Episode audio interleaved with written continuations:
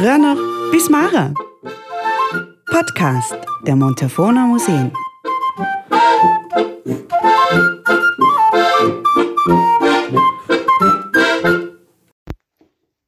Das Madlenerhaus im Wandel der Zeit. Anlässlich der Tagung zum 150-Jahr-Jubiläum der Alpenfreien Sektion Vorarlberg, äh, die am 28. September 2019 im Gasthof Pitzbuin auf der Biller Höhe im Rahmen von Septimo stattgefunden hat, habe ich einen Vortrag zum eben genannten Thema gehalten, den ich an dieser Stelle in groben Zügen noch einmal wiedergeben möchte. Also wenn man äh, sich die Geschichte vom Adlederhaus anschaut, äh, dann äh, ist das eine Hütte, die von der Sektion Vorarlberg errichtet worden ist, weshalb es sich lohnt, noch einmal einen kurzen Blick auf die Anfänge dieser Sektion zu werfen. Als im Mai, 19, pardon, im Mai 1869 der Deutsche Alpenverein in München gegründet worden ist, haben sich ähm, sehr schnell Sektionen in Österreich gefunden, die sich dem Deutschen Alpenverein angeschlossen haben, weil sie mit der auf Wien zentrierten Struktur des ÖAV, des Österreichischen Alpenvereins, nicht einverstanden waren. Ich habe dazu in einem anderen Podcast bereits äh, ausführlicher berichtet. Äh, so war es auch so, dass äh, sich am 1. Dezember 1869, also wenige Monate nach dieser DAV-Gründung, ähm, im englischen Hof in Feldkirch äh, Bergbegeisterte aus Bludenz, und Dornbirn getroffen haben um eben über eine Alpenvereinssektionsgründung zu beraten. Ähm, Im ÖAV gab es keine Sektionen, der SAC hat keine ausländischen Sektionen angenommen und deshalb blieb ihnen eigentlich nur übrig, sich dem DAV anzuschließen, was sie dann auch getan haben. Ähm, die Sektion war dann äh, von allem Anfang an sehr aktiv, äh, was die Errichtung von Schutzhütten betrifft. Allein in den 1870er Jahren wurden nämlich bereits drei Hütten errichtet. Das waren die Douglas-Hütte 1871, das Freschenhaus 1875 und die Dillisuna-Hütte 1878. 1884 kam dann schlussendlich das Madlenerhaus dazu, äh, mit dem ich mich genau befassen werde, und weitere Hüttenerrichtungen waren die Sarottler-Hütte 1902, die Heinrich-Huetter-Hütte 1909, die Fraßenhütte 1928 und schließlich noch die Totalp-Hütte im Jahre 1964.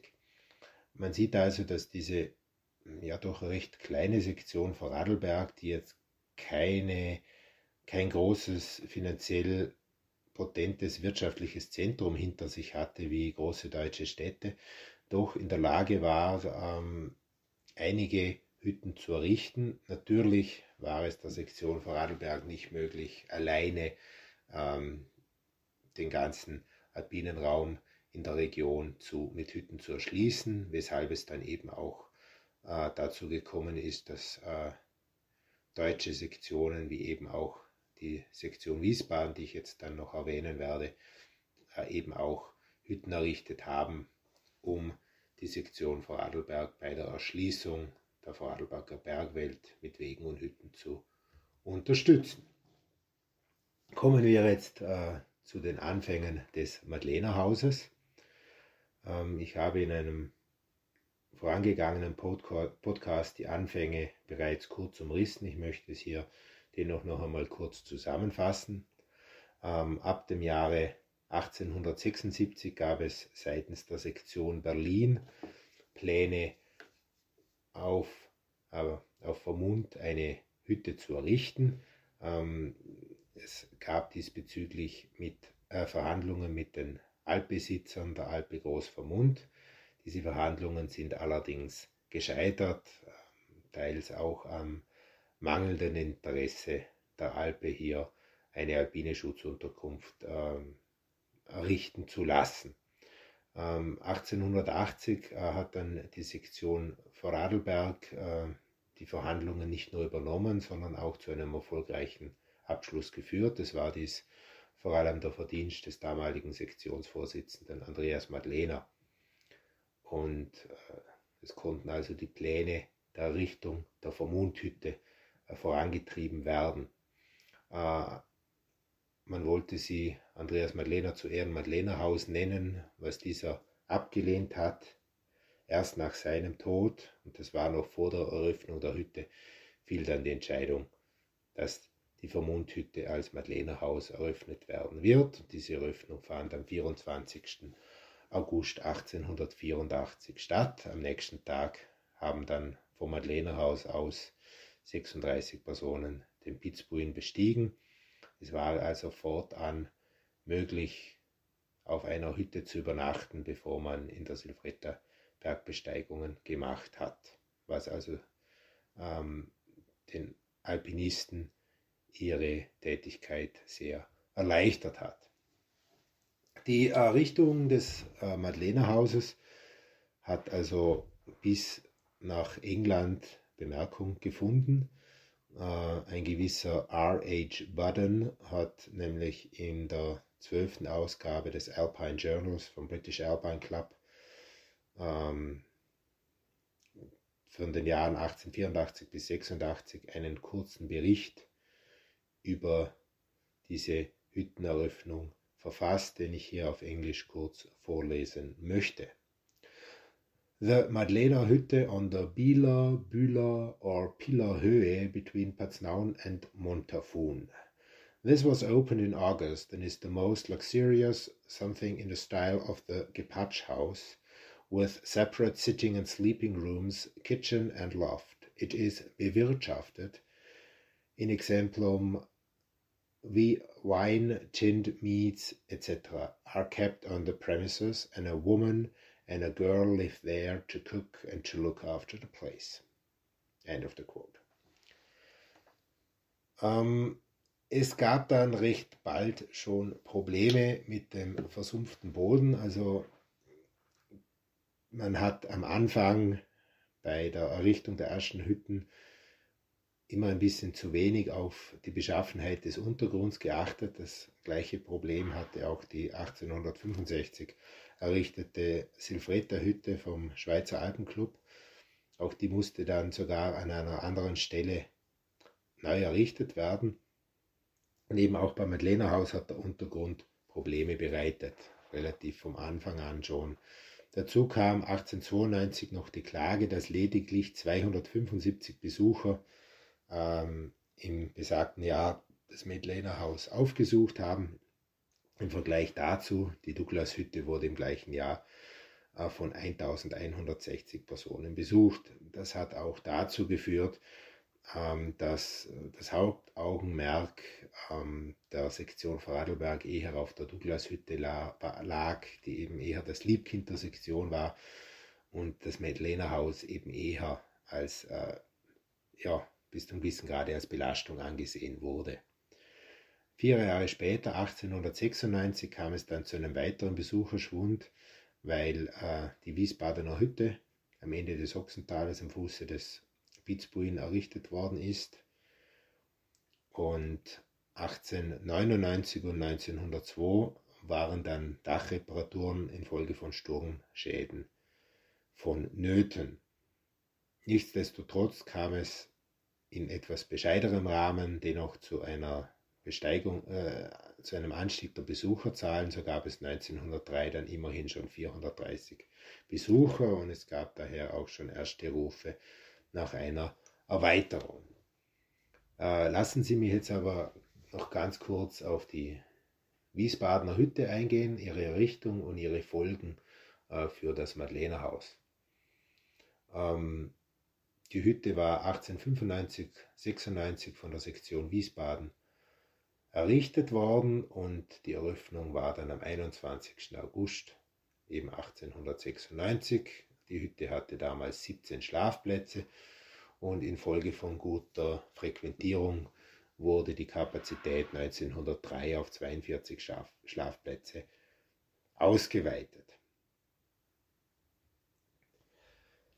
Wenn man sich jetzt die äh, äh, Hüttenbücher der Wiesbadener Hütte und des Madlenerhauses anschaut, äh, so kann man feststellen, ähm, dass infolge der Errichtung der Wiesbadener Hütte beim Madlenerhaus die Nächtigungszahlen stark zurückgegangen sind und im Gegenzug die Tagesgäste mehr geworden sind.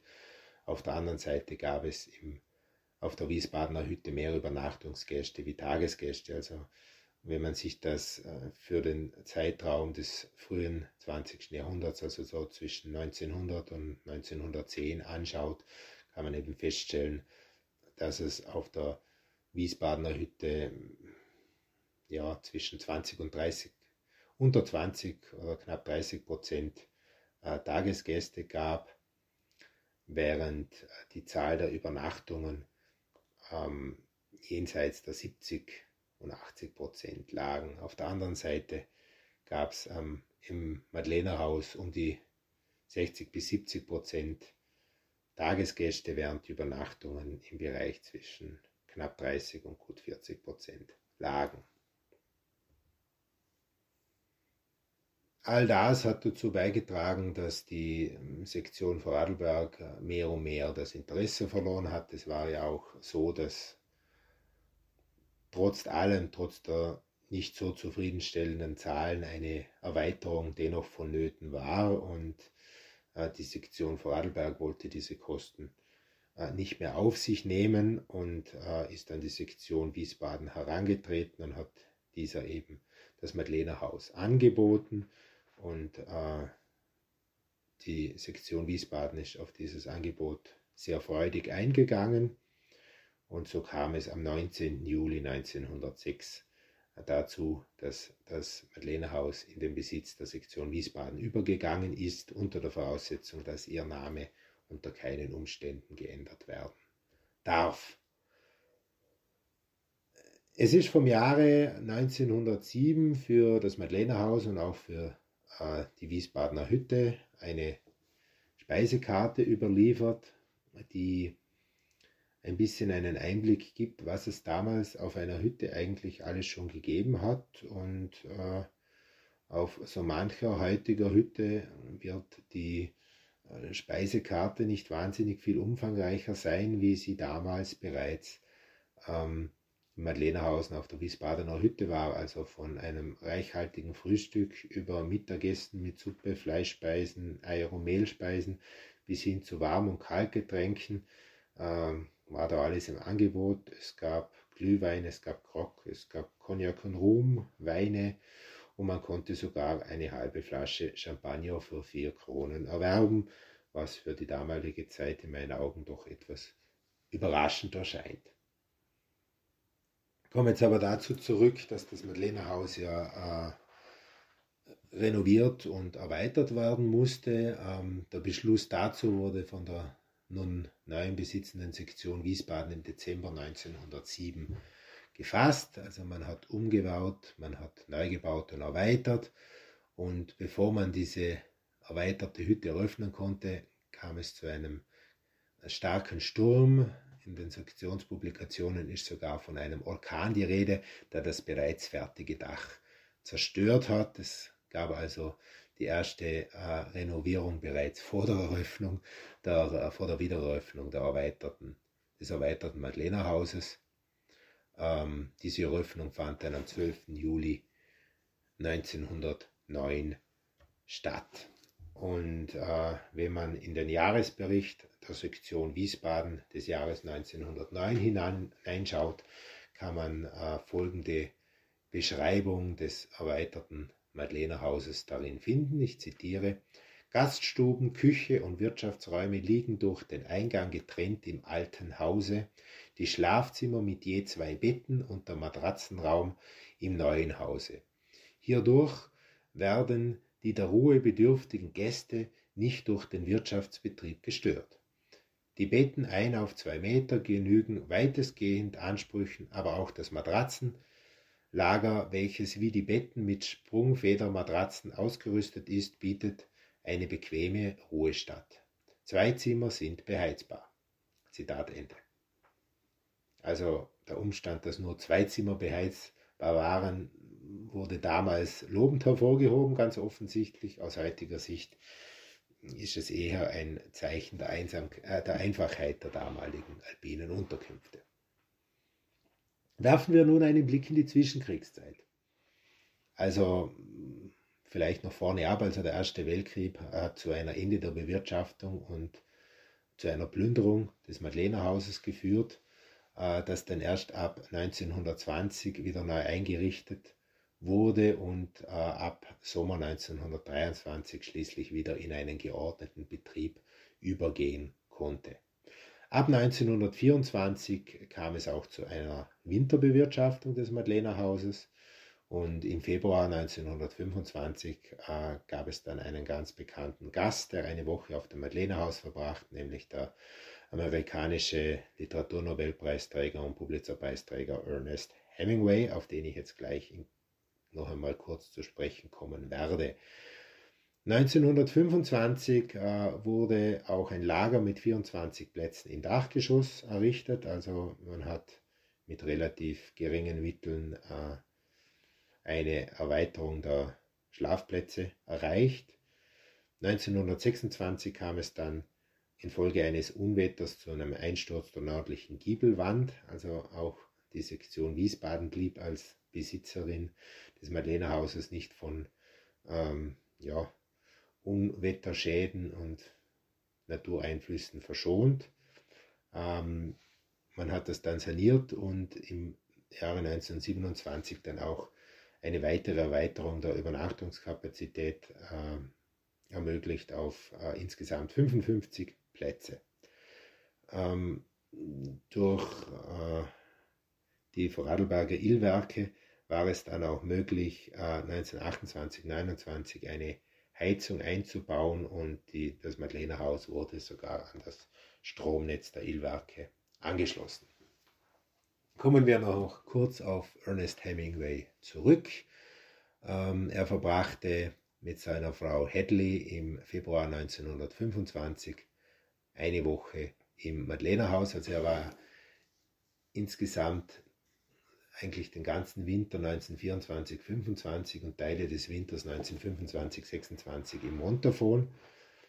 Und ähm, hat sich an diese Zeit in seinem semi-autobiografischen Werk Paris ein Fest fürs Leben, A, Movable Feast auf Englisch, ähm, an, an, seine Zeit im Montafon zurückerinnert. Und äh, er beschreibt eben, wie einheimische Träger das Gepäck und das Essen für diese Zeit äh, im Winter auf Skiern zur Hütte transportiert haben, wobei ja die Montafoner vielleicht nicht gerade so gut wegkommen. Ich äh, zitiere das jetzt auf Deutsch.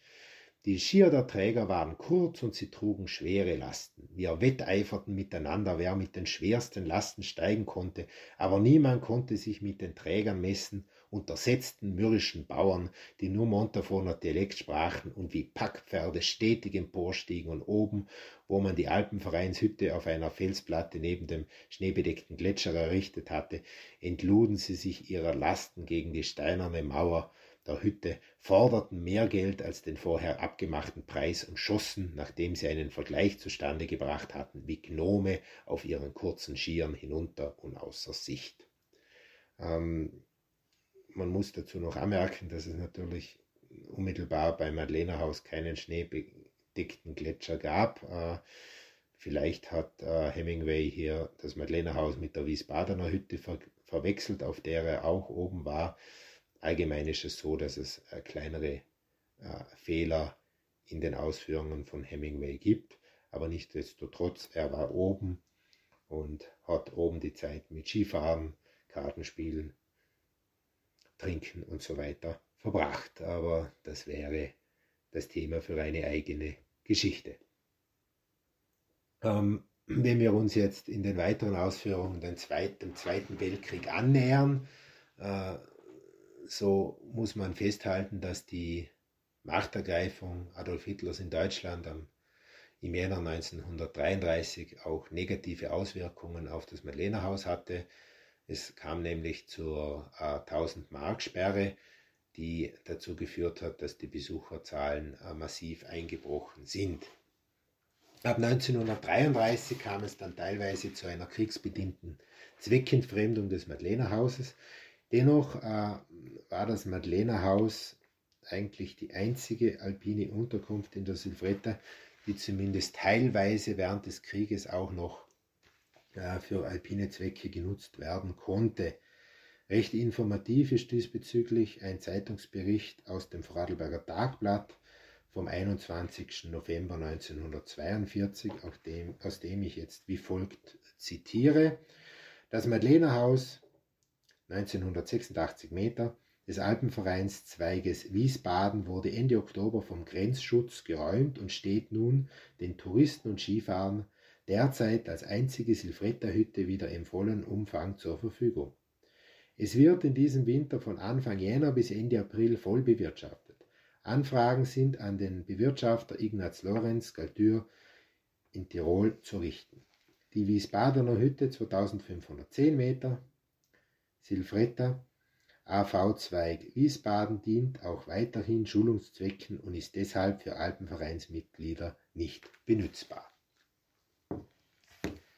Allgemein war es so, äh, dass sich das Umfeld des Madlenerhauses im Zweiten Weltkrieg massiv gewandelt hat durch die Kraftwerksbauten der Vorarlberger Illwerke, die auch unter dem Einsatz von Zwangsarbeitern äh, durchgeführt wurden, wurde nicht nur das Silvretterdorf errichtet, sondern eben auch die Staumauer und andere ähm, Bauten, für, die dem Zweck der Energiegewinnung dienten.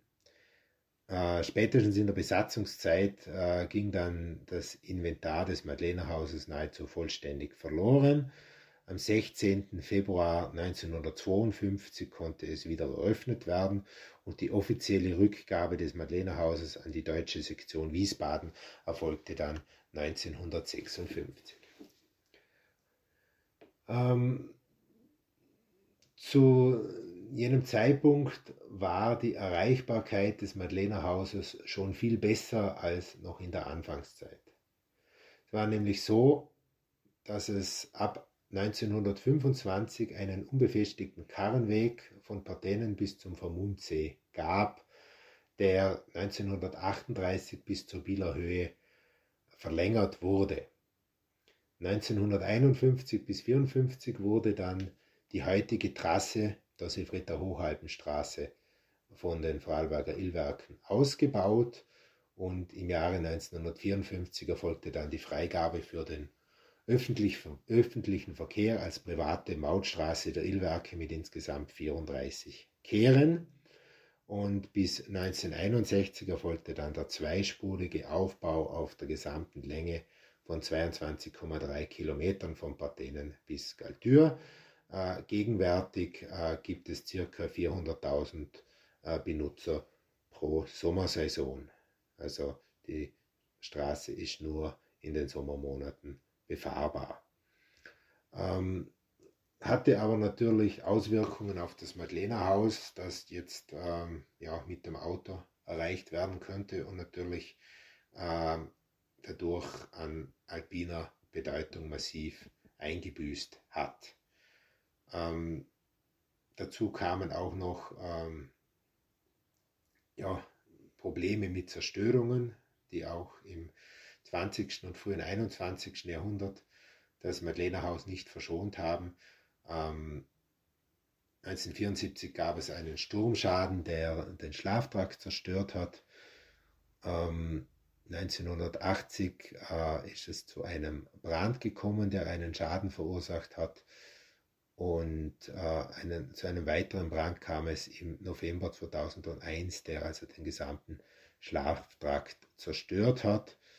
Im Juli 2003 wurde das Madlenerhaus dann wieder eröffnet, äh, hat dann eben aber durch diese äh, verbesserte Erreichbarkeit äh, seinen Status als Alpenverein Schutzhütte verloren, was natürlich negative finanzielle Auswirkungen auf die Sektion hatte und die Sektion Wiesbaden, die eben auch die Wiesbadener Hütte betreibt, die ja sehr, sehr gut besucht ist, hat dann die Freude am Madlenerhaus zunehmend verloren.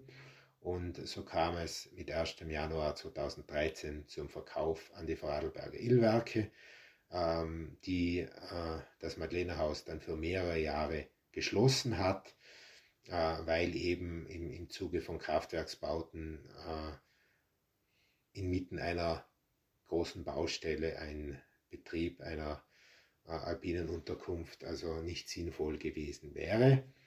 Und äh, erfreulicherweise konnte das Madlenerhaus dann am 1. Juli 2019 unter der Führung der Vorarlberg Ölwerke wieder neu eröffnet werden und äh, freut sich seitdem wieder über möglichst viele Besucher, auch wenn es jetzt keine klassische alpenfreien Schutzhütte mehr ist. Und ich möchte an dieser Stelle, weil ich doch schon ziemlich in der Gegenwart angelangt bin, diesen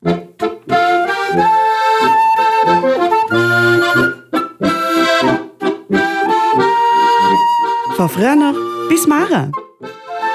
Podcast der Montafona Museen. Thank you.